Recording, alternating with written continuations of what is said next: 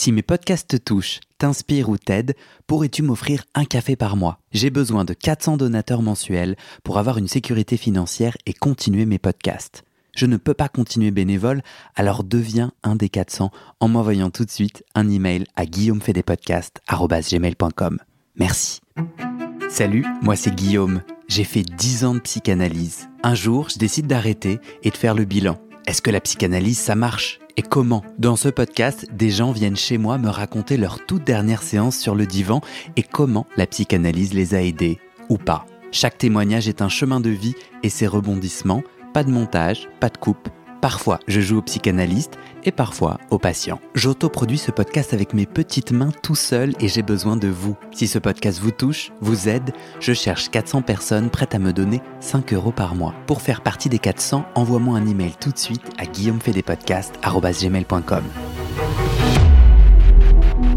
Bonne écoute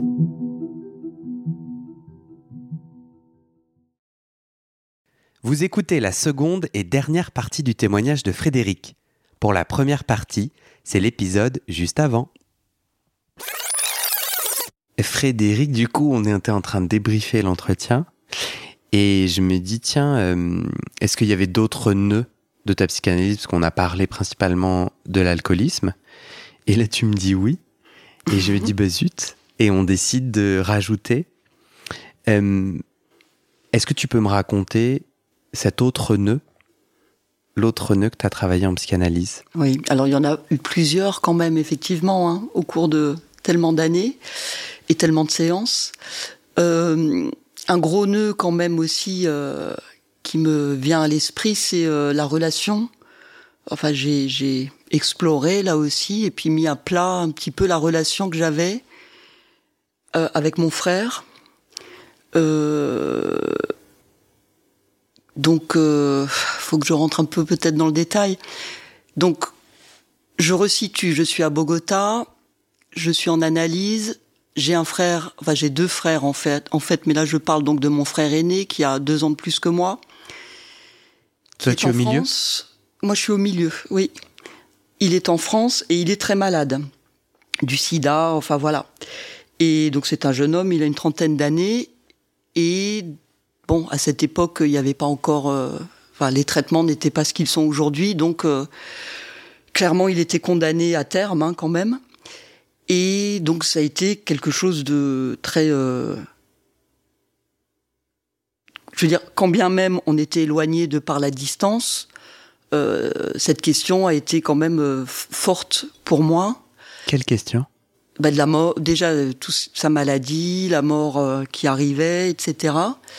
Et du coup, j'en suis venue aussi à explorer euh, ma relation, la relation que j'avais eue avec, enfin que j'avais, je peux pas dire que j'avais eu, mais que j'avais avec mon frère.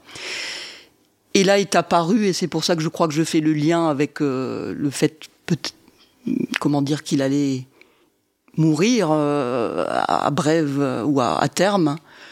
c'est que donc mon frère était homosexuel. Comme je te l'ai dit, on avait deux ans d'écart. Donc on a été très, on était très proches, enfants, euh, tous mes jeux, tous mes souvenirs d'enfance, c'est lui, c'est avec lui.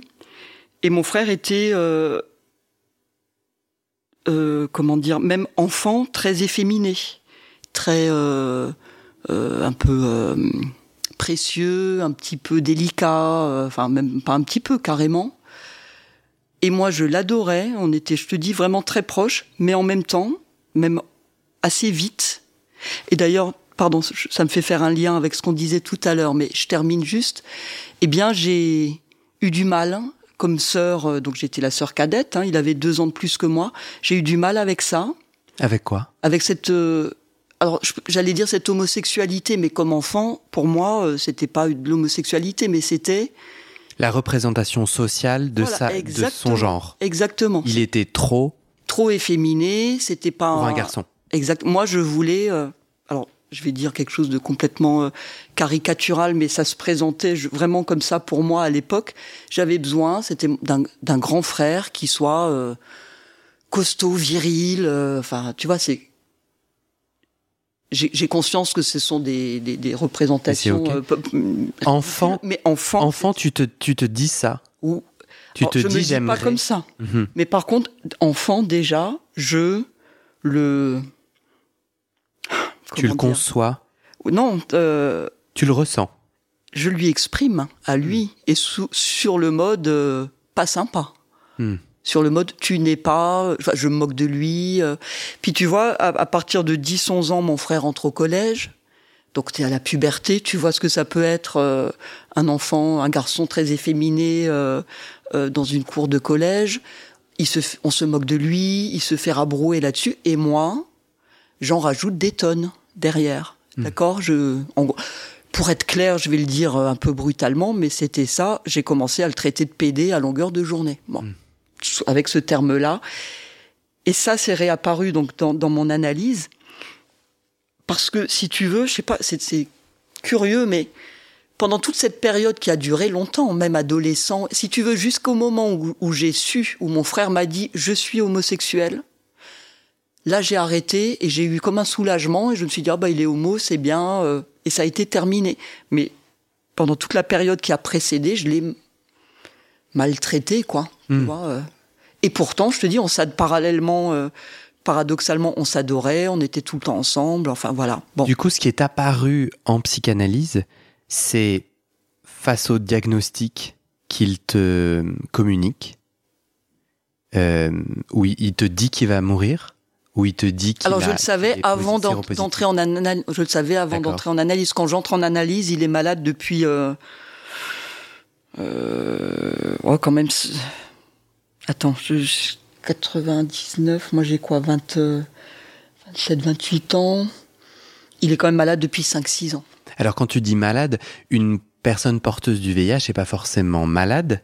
Donc tu, tu c'est quoi? C'est qu'il avait, il, il, il avait des problèmes de santé en plus du virus du VIH, ou Oui. causé par le virus du. VIH. À l'époque où moi j'arrive en Colombie, il, quand même il travaille encore, et, tu vois, il est quand même encore, on va dire, valide, mais euh, quand même régulièrement, enfin, il prend des tonnes de médicaments, il y a des effets secondaires, euh, voilà, ça On est en quelle année euh, Eh bien, 80, 2000 par là.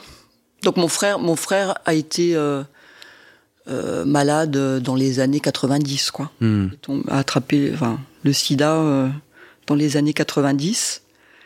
Et, Et donc tu- là, il est encore, si tu veux, mais tout au cours de mon analyse, pour le dire euh, clairement, il va avoir de plus en plus de difficultés, il ne pourra plus travailler, il va devoir être euh, alité à la maison, ma mère va le reprendre en charge, un petit peu comme à la fin, presque comme un enfant, elle devait le laver, etc. Et, et puis il va mourir. Il va mourir au alors que moi je suis euh, encore euh, à Bogota en thérapie et tout ça, voilà. Mais euh, si tu veux, ce qui apparaît dans l'analyse, c'est plutôt euh, en fait la culpabilité. Je commence à me rendre compte de ce truc complètement euh, que je ne comprends pas. De, euh, mais euh, j'ai passé mon, mon, enf- enfin, mon adolescence à maltraiter ce frère que j'aime, euh, euh, qui par ailleurs va mourir du sida parce entre guillemets, parce que, hein, mais étant homosexuel, enfin, tu vois le lien aussi entre tout ça. Et, ça, ça apparaît dans mes séances. Tu- Tu sous-entends là quelque chose à dire. Tu te sentais homophobe. Tu te sentais dire, puisqu'il est homosexuel et que c'est mal, il a eu cette maladie? Pas du tout. Ok, j'ai mal compris. Excuse-moi, non, que non, tu voulais oui. Ce que je veux dire, c'est que il est malade. enfin, il a, il est malade du SIDA parce qu'il est homosexuel. Mais je- enfin, en fait, c'est bête de le dire comme ça. Mais ce que je veux dire, c'est qu'il y a quand même un lien, euh, notamment à l'époque, euh, entre le, les- le, le fait que le Bah, C'est un lien. homo- SIDA est, est- est- est une maladie qui est quand même plus Hmm. prégnante dans la population homosexuelle. Mais c'est pas du tout. euh, là, je, suis pas du tout dans une idée de, euh, comment dire, de punition ou de choses comme ça. Pas du tout. Mais ce que je veux dire, c'est que moi, qui l'ai traité justement d'homo, de PD, etc. pendant toute l'enfance, l'adolescence, bah, il attrape cette maladie dont je sais qu'il va mourir et parce que, entre guillemets, euh, ou en tout cas, c'est un rapport avec le fait qu'il soit homosexuel. Donc tout ça, ça fait beaucoup de... Je crois que ça me- se mêle en moi et que ça fait une espèce de culpabilité par rapport à... Tu vois que je mets tous ces éléments euh, Donc, ensemble. toi, tu es coupable parce que tu as fait partie des gens qui l'a. Enfin, raconte-moi ta culpabilité que je comprenne bien. Ah Oui, je m'aperçois en... Tu as été méchante avec lui. Ah oui, oui. Et tu te sens coupable de Ah ça ouais, je trouve ça, mais c'est immonde, je c'est bête, je ne suis pas quelqu'un d'homophobe a priori. euh, et là, si tu veux, là aussi, je retombe sur qu'est-ce qui, qu'est-ce que, c'est quoi ce truc? Qu'est-ce qui fait que Qu'est-ce qui s'est passé là? Et ça, tu vois, en, en, en, thérapie, en, en analyse, je vais pouvoir l'explorer autrement que de, juste de rester là à me dire, euh, oui, bon, j'avais besoin d'un grand frère un peu viril, il n'était pas viril, alors je l'ai traité mal. euh. Et alors, qu'est-ce qui s'est passé? Qu'est-ce que tu as découvert? Écoute, euh, bah, en tout cas, je suis quand même allée explorer cette culpabilité. J'ai découvert que ça avait un lien euh, assez étroit avec euh, là aussi mon père, qui avait lui-même du mal pour le coup à accepter cette homosexualité. Euh, J'ai découvert aussi que ça servait mon côté, euh, comment dire, un peu de, de, rivalité fraternelle, c'est-à-dire que ça m'a permis de le rabaisser tout le temps, etc. Et donc moi d'être un petit peu en position euh, dominante, euh, entre guillemets. euh, je pense aussi que Juste pour le premier point, si toi aussi tu es homophobe, comme ton père, il t'aimera? Je pense que ça c'est quelque chose de cet ordre, c'est joué tout Ça à me fait. semble une assez bonne idée. Ouais. Oui, oui. Enfin, de fait, je ça a comprends. marché. ton- Ouais. Ouais. Non, je plaisante, mais oui. Et là, par exemple, tu vois, un effet concret, c'est que de ça, quand, je, quand c'est apparu sur le divan et que j'ai élaboré un peu tout ça, euh, j'en ai parlé à mon père. À un moment, je, suis revenu sur toute cette période.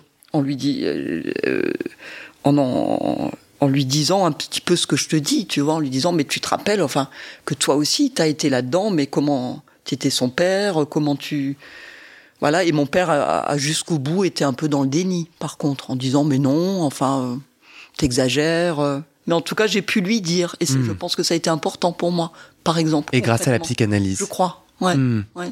Je crois que sans ça, je serais resté dans cette culpabilité euh, qui, qui n'est peut-être pas tout à fait partie, hein, mais euh, très, qui était quand même très forte. Et c'est vrai que ça rejoint aussi la honte dont on Hmm. parlait tout à l'heure. Tu vois, euh, peut-être, euh, ouais, il y a peut-être un lien là Mhm. aussi à faire. euh, hmm. Ah ben c'est sûr que tout à l'heure tu disais que euh, sous alcool tu te sentais sans faille. Hmm. Donc pas homophobe j'imagine, Mhm. accueillant ton frère. euh, Et tu vois, tu dis homophobe parce que là aussi, on, on revient sur quel terme mettre sur les choses. ça te gêne. Et ah mais ça me choque.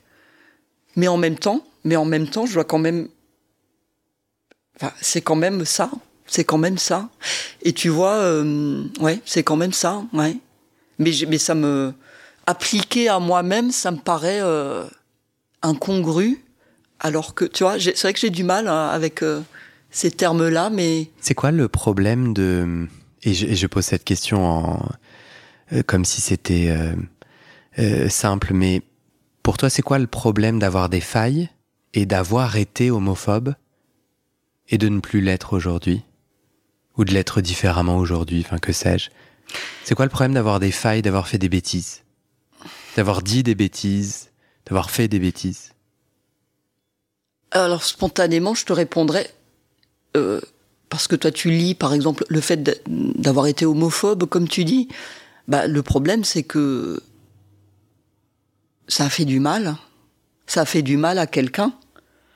Ça et, tu vois vraiment, euh, euh, c'est- bien, c'est bien après que j'ai plus que compris. J'ai pu peut-être ressentir à travers d'autres témoignages ou simplement en me mettant à sa place de ce que c'était que d'être déjà un enfant homosexuel qui ne le sait pas lui-même, qui se cherche et qui se fait traiter de tous les côtés. euh, c'est vachement dur, quoi. Et en plus, par- dans sa famille, par sa sœur, euh, je trouve, enfin, ça m'a, ça m'est apparu, pas sur le moment, mais après, dans l'après-coup, comme quelque chose de, Ouais. tu vois, ça fait du mal, quoi. Ça, je pense que, et heureusement, et ça, je crois aussi que peut-être l'analyse a joué euh, pour, pour, pour m'aider à faire ça. C'est que, avant qu'il ne meure, j'ai pu aussi lui en parler à lui. De ça. Et, et euh, m'excuser, tu vois, et lui expliquer un peu, euh, lui dire, euh, écoute, euh, je me rends compte maintenant de tout ça, et, et, et, et, puis, et il m'a, il m'a, il m'a entendu, quoi. Et tu vois, j'ai pu avoir ce, Tu lui as demandé pardon? Oui. Oui, je me suis excusé. euh, ouais, ouais, ouais, ouais, ouais. Et il, voilà, il a, je, je lui ai expliqué un peu, tu vois, ce jeu euh, entre guillemets avec de complicité avec mon père qui s'est fait sur son dos finalement. Hmm. Et je crois qu'il il, il m'a dit qu'il l'avait compris, qu'il ne m'en voulait pas. euh. Hmm. Bon, après, tu vois, quand même, le, le mal a été fait. euh. J'ai l'intuition que, du coup, l'enjeu de nos failles, c'est pas. euh, puisque tu reconnais. Et tu, tu- mais vas-y, tu peux fumer ta cigarette électronique. Ça fait un, un, un joli bruit ASMR, un peu de froufrou. En fait, quand, quand je t'écoute, j'entends que il y a une part de toi qui a envie de prendre la responsabilité de tes failles. Et ce que Oui. tu as fait en, en allant, euh, en partie en allant euh, à, la, à la rencontre de ton père, à la rencontre de ton frère. euh, et, et que du coup, euh, ces failles-là, plus tu les honores, plus tu peux mettre des mots, plus tu peux dire j'ai été où je suis alcoolique, j'ai été où je suis homophobe, plus tu peux en prendre la responsabilité et faire le travail pour que ça ne fasse plus mal. Oui, assumer cette, Du dire coup, cette tu devrais avoir en... et, je, et je, je- je te provoque volontairement, je te gratouille en disant mais tu devrais du coup encore plus euh, te dire allez, je, je dis les mots euh, comme ça je peux en prendre la responsabilité Mhm. et hum, Alors euh, oui et non. Enfin après, moi, moi, je me laisse la. Enfin, je crois que chacun a son chemin par rapport à ça. Hein. Après oui, il y a une question autour des étiquettes euh, de, de des mots euh, en eux-mêmes. Je l'entends, Hmm. c'est vrai. Euh, Il y a aussi une question sur euh, est-ce que j'ai été alcoolique ou est-ce que je le suis toujours? Est-ce que j'ai été homophobe ou est-ce que je le suis toujours? Il y a aussi cet enjeu-là. et tu réponds quoi du coup? Je réponds qu'il me faut encore une dizaine d'années euh, sur le divan. non, Ah, je crois, je crois, parce que tu, tu as dit tout à l'heure dans l'entretien, tu as parlé de ta copine oui, et après hors micro, je, je sais mais euh, je sais pas si t'es à l'aise qu'on en parle et je peux on couper peut, ce bien sûr. si tu. J'allais, j'allais, j'allais y venir. C'est que je ne sais. Non, réel, là je plaisantais un peu, mais je crois pas être. euh, Enfin, je ne suis. Mais tu vois, je- j'allais dire, je ne suis pas homophobe. En même temps, c'est-à-dire que le terme est tellement, le, te- avec une femme le, terme est tellement réducteur. C'est ça que je veux te dire. C'est-à-dire quand je dis je ne suis pas homophobe, qu'est-ce que ça veut dire? Qu'est-ce que je mets là derrière? C'est Ouais. ça qui va. Mais moi je suis gay, moi je suis homosexuel et homophobe. Mhm. Je Mhm. sens et même et raciste. Que Et sérophobe. te- sérophobe. Ouais, sérophobe. Eh ben c'est euh, la peur irrationnelle, euh, automatique euh, envers des personnes atteintes du VIH, qui Ah, portent le VIH. séropho- Ah oui, Sérophobe. d'accord. Moi, je connaissais pas euh, ce terme. Alors, est-ce que je le suis entièrement et totalement? Non. Euh, je me balade pas tous les jours en me disant tiens. Et est-ce que je le suis volontairement avec toute la malveillance euh, dont je suis capable? Non plus. Euh, mais je vois des, des automatismes, je vois des pensées, et ben, c'est les miennes, Mhm. quoi. Mhm. c'est ce qui se passe pour moi. Mhm. Comment la comment la psychanalyse, toi, t'a aidé sur ce sujet de l'homosexualité? Donc euh, ce que j'entends, c'est que toi aujourd'hui, donc tu n'aimes pas les étiquettes, donc je vais te poser une mauvaise question. Aujourd'hui, j'ai entendu que tu avais eu une fille. Euh, tu as Oui, toujours été un- lesbienne? Non, non, non, pas du tout. Enfin, Enfin, j'en sais oui. rien en fait. question con. J'ai eu un parcours dis- hétérosexuel ouais. jusqu'à euh, 40 ans. Donc tar- tardif. Donc j'ai une fille qui est euh, qui a 27 ans. euh, D'accord. j'ai eu un voilà ce parcours-là. Et euh, il se trouve, je, je le dirais comme ça, que à 40 ans, j'étais célibataire depuis un moment, etc. Je me suis fait, euh, on va dire, un petit peu draguer entre guillemets par une une fille. Et il se trouve que bah, j'ai rencontré, enfin, c'était une femme plutôt. euh, Il se trouve que j'ai rencontré une femme et que j'ai eu Mhm. euh, une vraie aventure, enfin plus qu'une aventure, une relation. C'était pas une aventure, Mhm. une relation euh, longue avec elle. euh, Et ça, ça s'est pas travaillé pendant ta psychanalyse? Alors à ce moment, quand je la rencontre, je ne suis plus en psychanalyse. D'accord. en France. Donc si tu veux, je, quand je suis re- parce que donc après ma psychanalyse à Bogota, tout ça, je suis revenue en France et pendant quand même quelques années, je n'ai plus été suivie. Mais du coup, j'essaie de comprendre sur ce nœud autour de ta relation avec ton frère, de son homosexualité et notamment de son homosexualité. Est-ce qu'à cette époque-là, tu ressens des désirs homosexuels toi? Est-ce que sous couvert d'attaquer ton frère, tu ne t'attaques pas toi-même? Bonne question. T'as jamais eu des dans, dans tes fantasmes, dans ta dans ta dans ta psyché, dans ton intime, tu n'as jamais eu d'a- d'attirance pour euh, des Les femmes. Mm. Je sais pas trop. C'est-à-dire que bon, ce serait un peu intime d'en parler euh, au micro, mais disons que dans mes rêves, j'avais euh, dans mes rêves euh, nocturnes, hein, je veux dire, euh, euh, j'étais en contact, on va dire, avec des femmes. Mhm. En tout cas, ne, ne dis Voilà, pas ce que tu sans- pas envie sans- de dire. Voilà. Mais tu vois où- donc- tu vois ce que j'ai- Mais ça, ça m'est venu après. Si tu veux, homo, sur, pendant toute cette période, je me suis pas dit, pendant, je me suis jamais dit, je suis moi-même homosexuel, Voilà. jusqu'à ce que je rencontre cette femme. Tu n'as jamais fait de Oui. lien, du coup, euh, le nœud que tu travailles euh, en analyse à Bogota. Voilà, c'est vraiment en lien avec ton frère et son homosexualité, lui, et à aucun moment donné, ça ne parle de toi. Pas du tout. Euh, en Pas tout cas, tu fais pas le pont. Pas du tout. Comment, comment la psychanalyse t'a aidé à justement faire ce chemin autour de la culpabilité On est toujours dans cette, cette chose difficile à raconter qui est l'impact de la Mhm. psychanalyse. Est-ce que tu te souviens de mots particuliers de ta thérapie, de ton analyste Non. Autour de ce sujet, Non, alors non là, pour le coup, je pourrais pas te, j'ai pas rien qui me revient. D'une anecdote de divan? D'un moment? D'un moment clé? Alors oui. Alors là, j'ai quelque chose qui me revient, mais pour le coup, c'était. Tu vois, tu disais tout à l'heure que tu avais encore euh, un questionnement euh, des années après au, au- au sujet du terme amoureuse, enfin du lapsus Mhm, que tu as mhm. fait. Moi, j'ai quelque chose de cet ordre autour de mon frère, autour de la culpabilité, etc., que je peux raconter. C'est très précis, c'est une séance très précise. Par contre, je ne suis pas sûre de l'avoir euh, élaborée, je suis pas sûre. je- elle m'interroge encore maintenant. Tu veux la raconter? Je la raconte euh, un peu rapidement.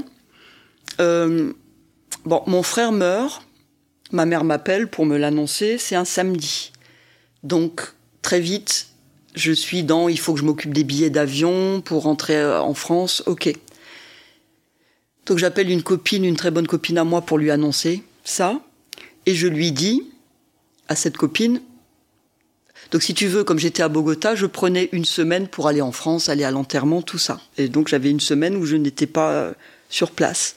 Donc je dis à cette copine qui était en analyse aussi avec la même psy que moi, je pense à lui dire, écoute, je pars demain, en urgence évidemment, tu diras à Tania que je ne viendrai pas toute la semaine prochaine. D'accord? Et ma copine me dit, oui, oui, euh, ok. À l'époque, il n'y avait pas de portable, il n'y avait pas de SMS. C'était le week-end, je n'avais pas son numéro personnel, sinon je l'aurais peut-être appelé. Et je me suis dit qu'en France, j'aurais vraiment d'autres soucis que d'appeler mon analyste pour lui dire bon, ok, je pars en France, je reviens et arrive le jour où je dois reprendre donc après cette semaine de de délai, je reprends ma, ma séance. J'arrive, je toque à la porte, elle m'ouvre et là, elle reste debout dans l'encadrement, ce qui était déjà rare. Et elle me dit, bah, vous êtes, euh, enfin, vous êtes venu, vous êtes là. Je lui dis, bah oui, c'est ma séance. Oui, mais vous n'êtes pas venu la semaine dernière. Et je lui dis, bah non, Fabien, Fabienne, pardon, Fabienne a dû vous dire. Et là, elle me dit, bah non. Donc je comprends que ma copine, en fait, a oublié ou n'a pas voulu la prévenir. Donc euh, ma psy, pendant une semaine, donc j'avais trois séances par semaine, m'a attendu, bon. Et là, je lui dis, écoutez, je suis désolée, euh, mon frère est mort. J'ai dû rentrer en France. euh, et là, tu vois, je m'attendais un peu à ben, oh, ben, toutes mes condoléances ou je sais pas, un truc un peu. Et pas du tout. Enfin, dans mon souvenir en tout cas, elle me dit euh, oui, mais euh, vous auriez pu m'appeler. Là, je lui dis écoutez, je l'ai dit à Fabienne, elle a oublié. Bon, et elle insiste. Tu vois. Et là, un peu, j'étais un peu, tu vois, euh, j'étais pas bien évidemment. Mais toi, à ma place, j'avais vécu tout ça. et dans ma tête, je me disais, mais en fait, elle, qu'est-ce qu'elle me m'embrouille Oui, bon, je suis pas venue, mais mon frère est mort, quoi, merde. Et hum, elle insiste, et donc là, je lui dis, bah écoutez, oui, bon, bref. Tu vois, donc déjà, ce truc-là, bon, je m'allonge, on fait la séance. Alors, j'ai quand même un doute, est-ce que c'était vraiment cette séance-là ou celle d'après? Mais en tout cas, c'était très très proche de la mort de mon frère. Et je ne sais plus, donc je devais, je parlais de l'enterrement, de tout, de tout ça, de tout ce que ça me faisait. euh. Et là, elle me dit cette phrase qui est très claire dans ma tête, je n'invente pas. Elle me dit, mais euh, ça fait longtemps que vous l'avez tué. Et elle me vire. La, la- enfin, elle me vire. La séance se termine là-dessus. Et là, je suis, c'est là où, et là, je me dis, mais j'ai un choc, quoi. Je- J'ai trouvé ça violent Hmm, de me le dire comme ça. hmm. Et j'étais en colère. euh, et là, je me dis, mais c'est quoi Bon, c'est quoi cette conne? Mais, tu vois, j'ai été, je sais pas comment te dire, j'ai été tentée de rejeter en bloc en disant, mais n'importe quoi, qu'est-ce qu'elle vient me dire? Puis en même temps, j'avais quand même quelques années de pratique derrière moi. Je me suis dit, laisse résonner ce truc en toi. Bon, c'est brutalement dit, mais comme euh, ils savent parfois le faire, tu vois, pour justement être dans ce choc. euh. Mais si tu veux, non, j'étais quand même un peu dans. Je me suis dit, elle est chiée, quoi. Mon, tu vois, mon frère vient à peine de mourir. Je trouvais que c'était dur, un peu violent, quoi. Hmm. Mais bon. Et j'ai un peu, bon, j'ai passé outre si tu veux, mais je crois quand même que, tu vois, tu disais toi sur le terme amoureuse qui revient te titiller, dont tu sais pas trop. Ben là, j'ai, ben moi ça, cette, ce- mot-là, Ah, cette, expression-là. Alors, tu vois, j'ai quand même eu, euh, j'ai fait des interprétations, des associations, etc. Je n'arrive plus à me souvenir si j'en ai reparlé avec elle, par contre. Donc, je crois que non. Mais euh, tu vois, ça fait écho pour moi quand même, pour le dire rapidement, dans mon interprétation avec ce que je te disais tout à l'heure sur tout ce qui a été euh, symboliquement. J'ai essayé de tuer mon frère ou l'homosexuel euh, dans mon frère. Enfin, un petit peu cette, cette, euh, ce- ce- ces- associations-là. Mais voilà, je reste quand même. Alors que ma psy n'était pas brutale, tu vois. C'était vraiment la seule fois, je crois, en Hmm. tout cas celle qui m'est restée de euh, d'un truc un peu un peu hard, quoi. Enfin, Ouais. un peu trop, un peu trop, parce que des choses hard, il y en a en, en thérapie, mais Et, et- et tu te souviens pas l'avoir confronté en lui disant euh, je crois que non. là tu t'es un peu emballé ma cocotte. Je crois que j'ai pas osé. Ouais. Ou bien, ou bien j'ai zappé, je suis passé à autre chose, mais je crois, je crois pas. En tout cas, j'en ai pas le souvenir. Je, je ressens comme un, un besoin de complémenter ce que j'ai dit avant, qui est euh, moi je crois que j'ai envie euh, d'assumer mes failles, mes failles d'enfant, mes failles d'adolescent, donc les bêtises, les erreurs, et à la fois de prendre la juste responsabilité de ces failles. Et je crois que hum, la juste responsabilité, ça veut dire, euh, c'est quand même un peu compliqué d'exiger de l'enfant, Frédéric, d'être en capacité de euh, euh, comprendre l'homophobie de la société, qui a bourré le crâne de son père, qui nanani, et d'être en capacité de dire, hein, et en fait, il y a Exactement. le système. La problématique de l'enfant Frédéric aussi, qui est, euh, qui vient se rajouter. Tu as raison. Enfin, le système, euh, on est dans un système profondément homophobe. Enfin, c'est-à-dire, euh, automatiquement, euh, être homosexuel, c'est non, en- en- spécialement dans les années 80.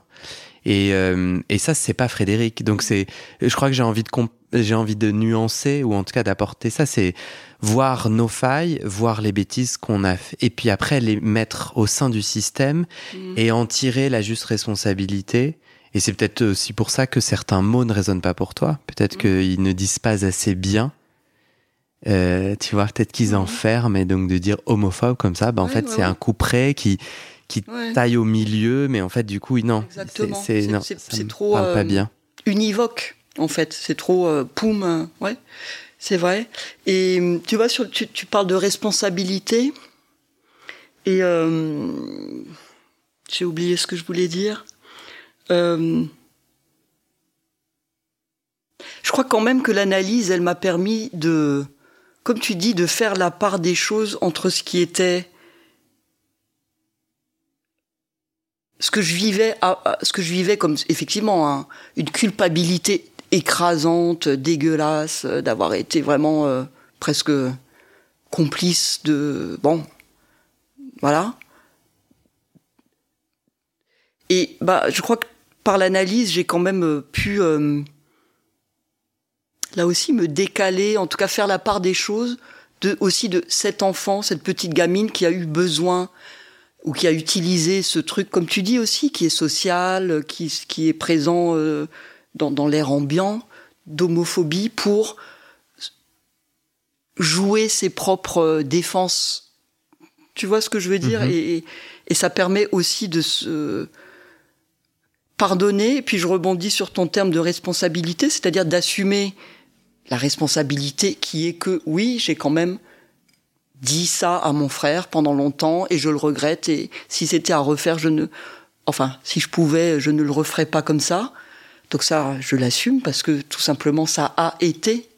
mais aussi quand même de faire la part des choses de euh, avec euh, la- une responsabilité qui, enfin, quelque chose qui vient jouer comme un, comme tu dis, un peu un système, enfin une mécanique qui se met en route, qui aboutit à ça, Mhm. mais qui n'est pas proprement dite de le, de la. J'ai été le jouet aussi de quelque chose Mhm. l'objet de quelque. On retrouve ce truc d'être l'objet de. J'ai servi euh, quelque chose que je ne- dont je n'étais pas conscien- euh, consciente. Enfin, je crois que ça, euh, la psychanalyse m'a aidé à le voir et du coup m'a apaisé quand même par rapport à ça. Je Mhm. crois. Ouais. D'autant que mon frère est vraiment mort. Tu vois ce que je veux dire que dans la réalité, bah, il a payé un certain tribut à tout ça, quoi. Donc ça, ça venait renforcer le caractère très culpabilisant des choses. Donc, euh, ouais, il y a quand même un apaisement par rapport à ça, et je crois que ça vient de l'analyse. Hmm. Ouais. Parce que toi, l'histoire qui est dans ta tête, c'est que tu as participé à sa mort? Oui, oui. C'est quoi le rationnel? Je comprends pas. Alors Il a reçu de l'homophobie. Il y en a, il y en a peut-être pas. D'accord. Non, non, mais non, non. Il y a je- une je- logique, la logique Quelle que j'ai découverte sur le divan, hein, qui n'est pas donc du coup. euh, mais c'est en gros, euh, j'ai besoin de, de- pour X raisons, euh, de traiter mon frère de tous les noms, et notamment, enfin, de PD, de machin, de le rabrouer par rapport à ça, de m'imposer moi, moi d'être le mec de la famille, enfin tout ce que tu veux. Bon, n'empêche que dans les faits, ça revient à le- l'enfoncer euh, par rapport à. hein. Or, il est donc je le blesse, je le blesse mortellement, même si je ne suis pas la seule, mais j'en rajoute. Je suis quand même sa sœur, euh, je suis quand même. euh, et puis je te dis, c'était pas juste une fois de temps en temps. Enfin, j'ai vraiment l'impression. Bon. Et donc, et il meurt comme comme en- alors en tant qu'homosexuel entre guillemets du SIDA. Ouais. Donc je suis complice. Oui, il y a quelque chose. Je crois que je l'ai vécu. euh, en comme ça. quoi, en quoi, euh, que dit ton cerveau quand je lui demande, enfin, que dit ce- ce- ce- cette histoire irrationnelle dans laquelle tu es prise? Que dit-elle quand je dis euh, comment, donc, selon toi, excuse-moi, il a attrapé le VIH parce que écrasé par cette homophobie ambiante auquel tu as participé, il a eu un rapport sexuel non protégé. On était à l'époque où on savait ce que c'était le VIH. On est dans les années 80. Je veux pas rentrer dans les détails. On est dans les années 90 plutôt. Oui, donc on, euh, euh, oh, à cette 91, époque-là, il pouvait se 90. protéger ou pas. Oui. Et selon toi, il a décidé de ne pas se protéger? Alors je, je peux pas aller jusque là. c'est pas des. Non, c'est même pas. Comment dire? Là, tu es sur un truc trop rationnel justement. Mais je te suis. C'est-à-dire si tu que- portes une culpabilité, je l'enquête. Oui, mais elle- elle- elle- je pense que la logique inconsciente, elle est différente de la logique euh, A, B, C, D. Tu vois ce que je veux dire? Bien sûr que c'est pas ce que je te dis là n'est pas rationnel, mais j'ai l'impression que ça a joué comme ça pour moi. Hmm. C'est ça. Et aujourd'hui, tu la crois encore, cette logique euh, de ton inconscient, cette logique? Je crois que je m'en suis un petit peu soulagée. C'est pas que je la crois, je, je sais qu'elle a été effective, qu'elle a joué pour moi. Ouais. hein. Euh, et je pense que je, je ressens moins de culpabilité. Donc je pense que j'ai réussi, que, que j'ai réussi, enfin si on peut parler de réussite, mais que j'ai desserré un peu ce, Un peu, Cette mais pas totalement. peut-être pas totalement Ouais. parce que tu vois je reviens tu me disais euh, effectivement je, je suis je vis donc j'ai eu une relation longue avec euh, avec une une femme on s'est séparés en fait c'est là que je suis de nous il y a deux ans et c'est là que je rentre en analyse à nouveau puis je rencontre quelqu'un d'autre une autre femme avec qui je suis actuellement ma copine actuelle depuis euh, quelques enfin, depuis un petit moment aussi et ça le fait très bien ça me va très bien et pourtant par exemple dans ma tête, je sais pas comment dire ça. Je ne dis, on revient sur c'est marrant, t'as mis le doigt sur quelque chose. On revient sur ces histoires d'étiquettes. Je ne dirais pas de moi que je suis homosexuel, Hmm. alors que, tu vois. Mais je ne dirais plus que je suis hétérosexuel non plus. Enfin, tu vois, je, je, Mm. je suis un peu de, Et tu as déjà, c'est ambigu, hein. tu as déjà toi expérimenté euh, l'homophobie? Non, non, pas du tout. Non, non. Mais Tu, mais, tu mais devrais peut-être pour voir si ça tue. Ouais.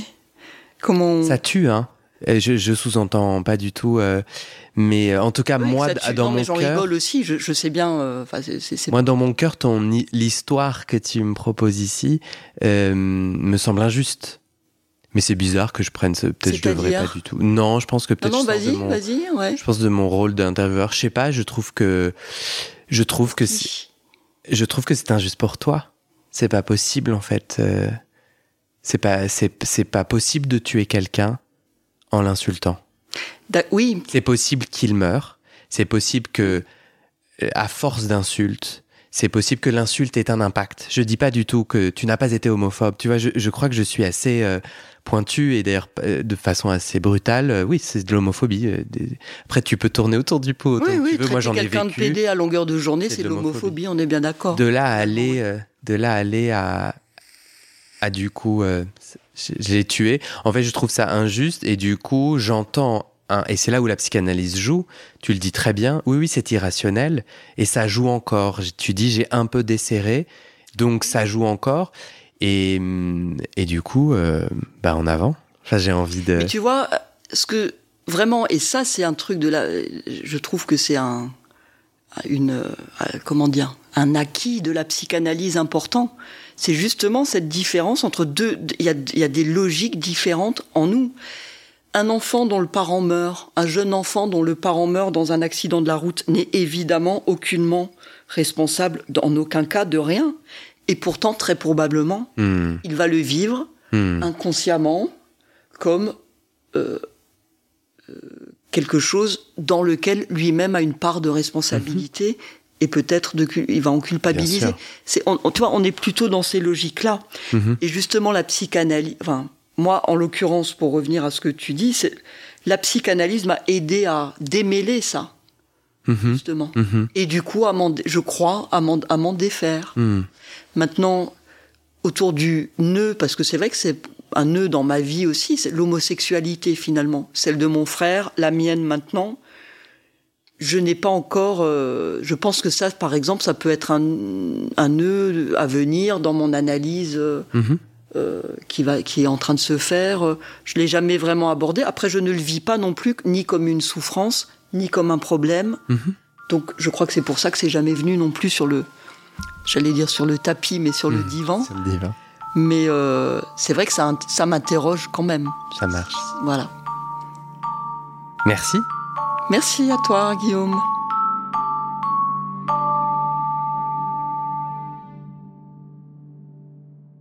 Et c'est la fin de cet épisode. Vérifiez dès maintenant si la suite est déjà publiée. Sinon, vous pouvez vous abonner à ce podcast sur votre plateforme d'écoute pour être alerté dès la sortie des nouveaux épisodes.